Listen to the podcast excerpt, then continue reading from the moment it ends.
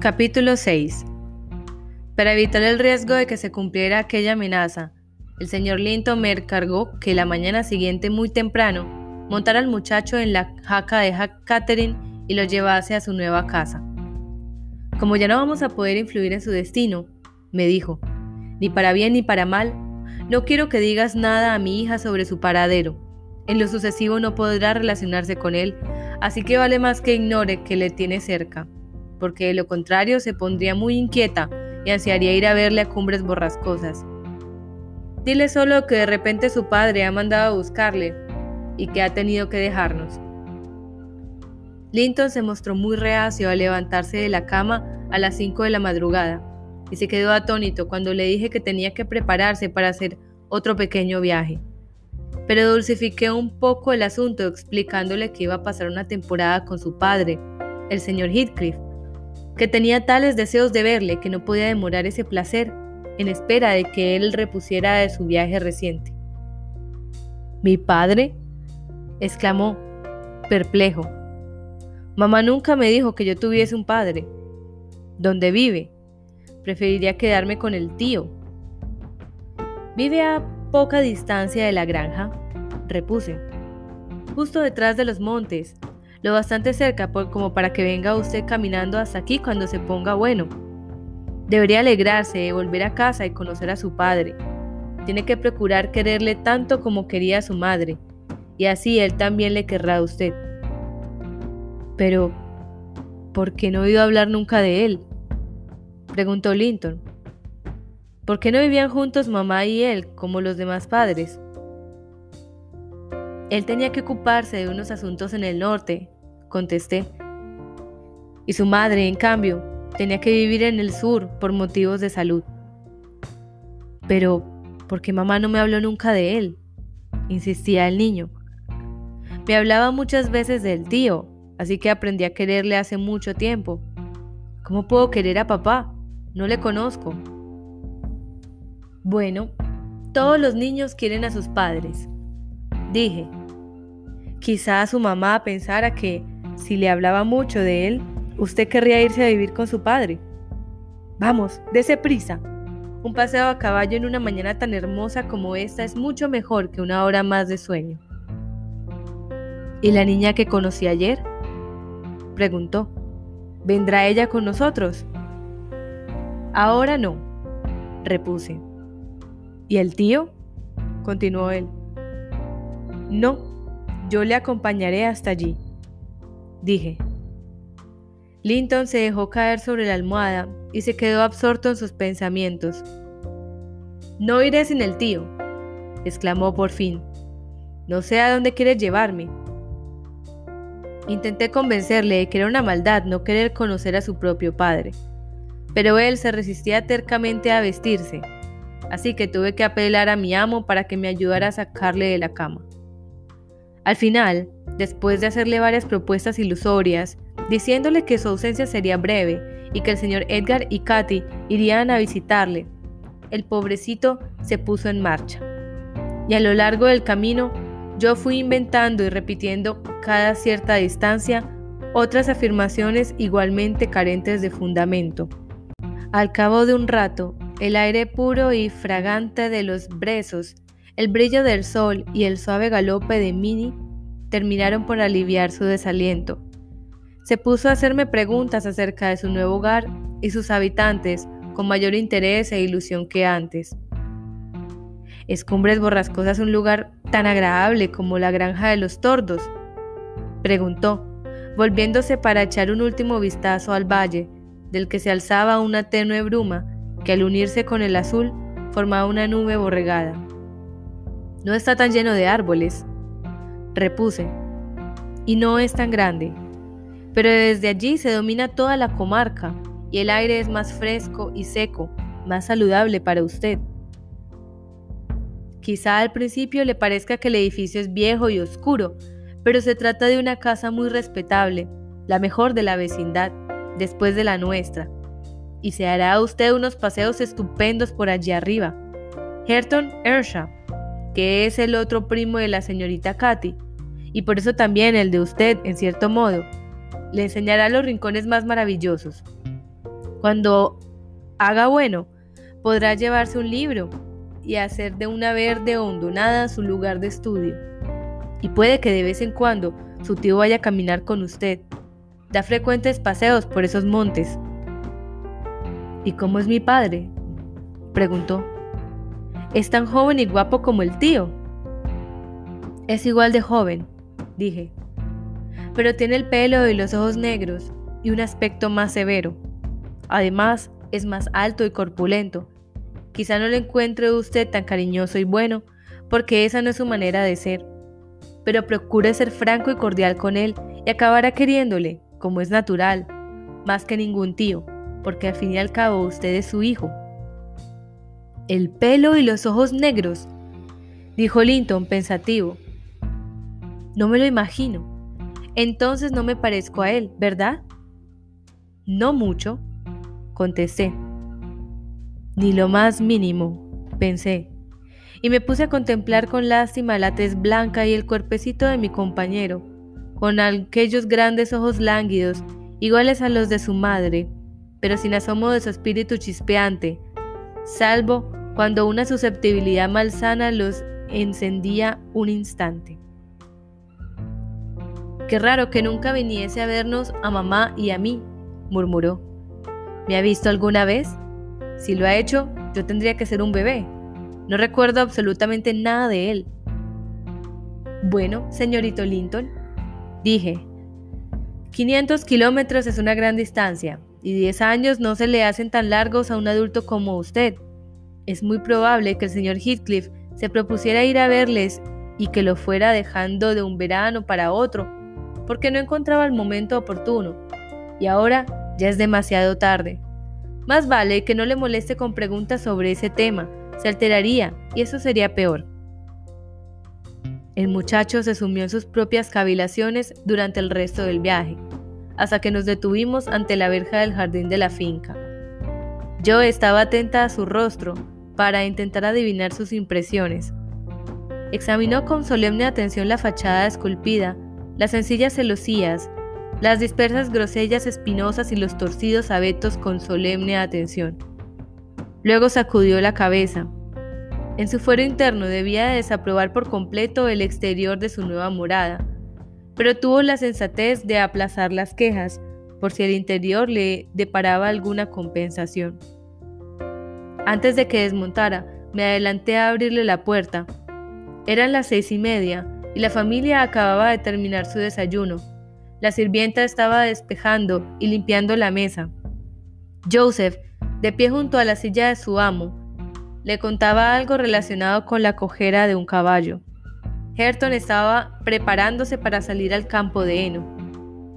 Vaya, pero si es Nelly, exclamó el señor Heathcliff en cuanto me vio. Ya empezaba a temer que teniera que bajar yo mismo a buscar lo que es mío. Lo has traído, ¿no?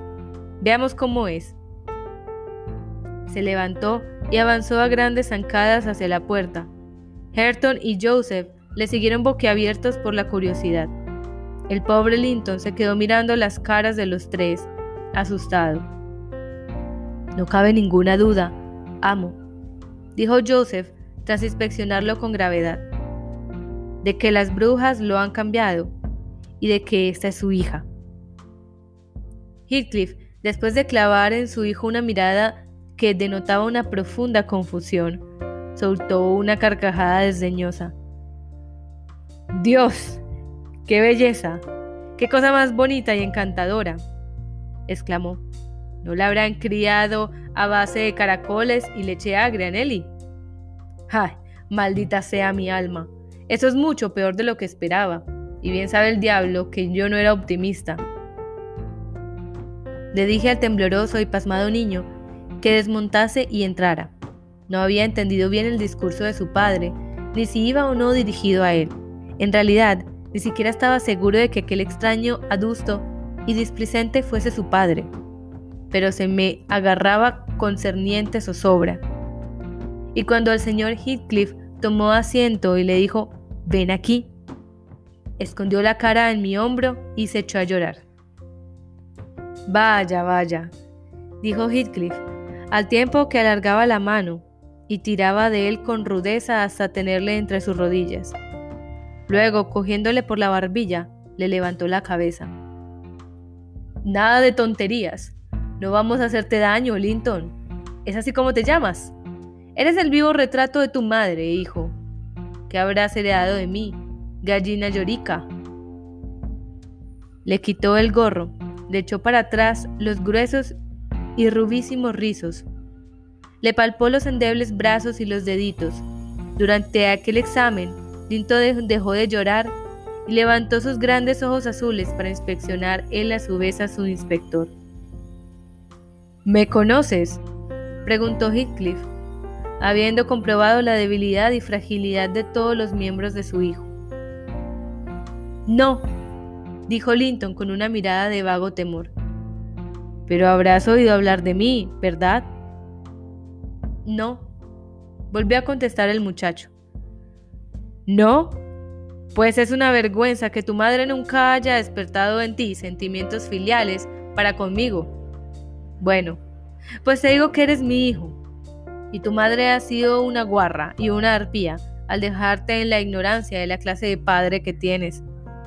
Vamos, no hagas muecas ni te pongas colorado, aunque por lo menos así veo que no tienes la sangre de horchata. Sea un niño bueno y todo irá bien.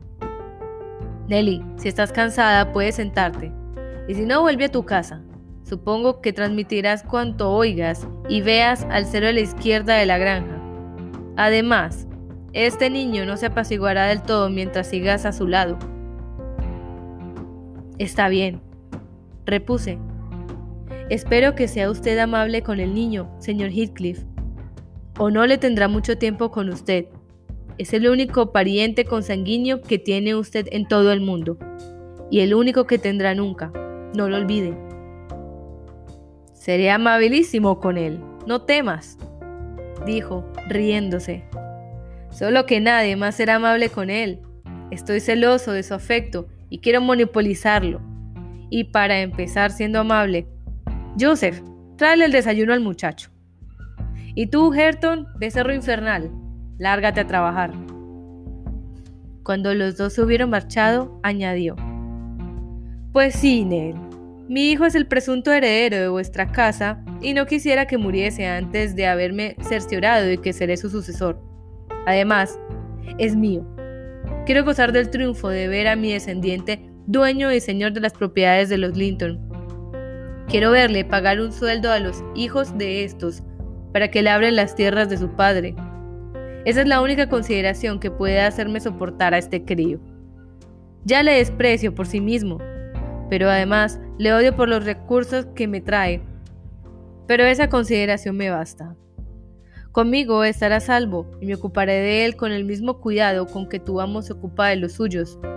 He preparado un cuarto arriba para él y lo he hecho amueblar por todo lo alto. También he contratado a un preceptor que recorrerá 30 kilómetros tres veces por semana para venir a enseñarle lo que él quiera aprender. He dado órdenes a Herton de que le obedezca en todo. Es más, lo he dispuesto todo con la idea de preservar su condición superior y de caballero para que se mantenga por encima de los demás. Lo único que siento es que merezca tan poco la pena. Si alguna bendición esperaba de este mundo, era la de encontrar en él un objeto digno de mi orgullo. Y estoy amargamente decepcionado con que este quejica, pálido y miserable. Mientras él hablaba, Joseph volvió con un cuenco de gachas con leche que colocó delante de Linton. Pero él removió aquel mejunje casero con cara de asco y aseguró que no pensaba comérselas.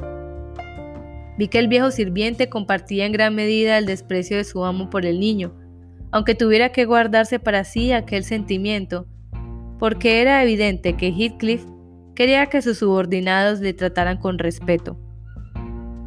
¿No puede comerlas? repitió, escudriñando el rostro de Linton. Y luego, bajando la voz por miedo que le oyeran, dijo en un susurro. Pero el señorito Herton nunca comió otra cosa cuando era pequeño, y lo que era bueno para él va a tener que ser bueno para ti, maldita sea. No pienso comerme esto, contestó Linton secamente. Lléveselo. Joseph agarró indignado el cuenco y nos lo trajo a nosotros. ¿Qué les pasa a las guachas?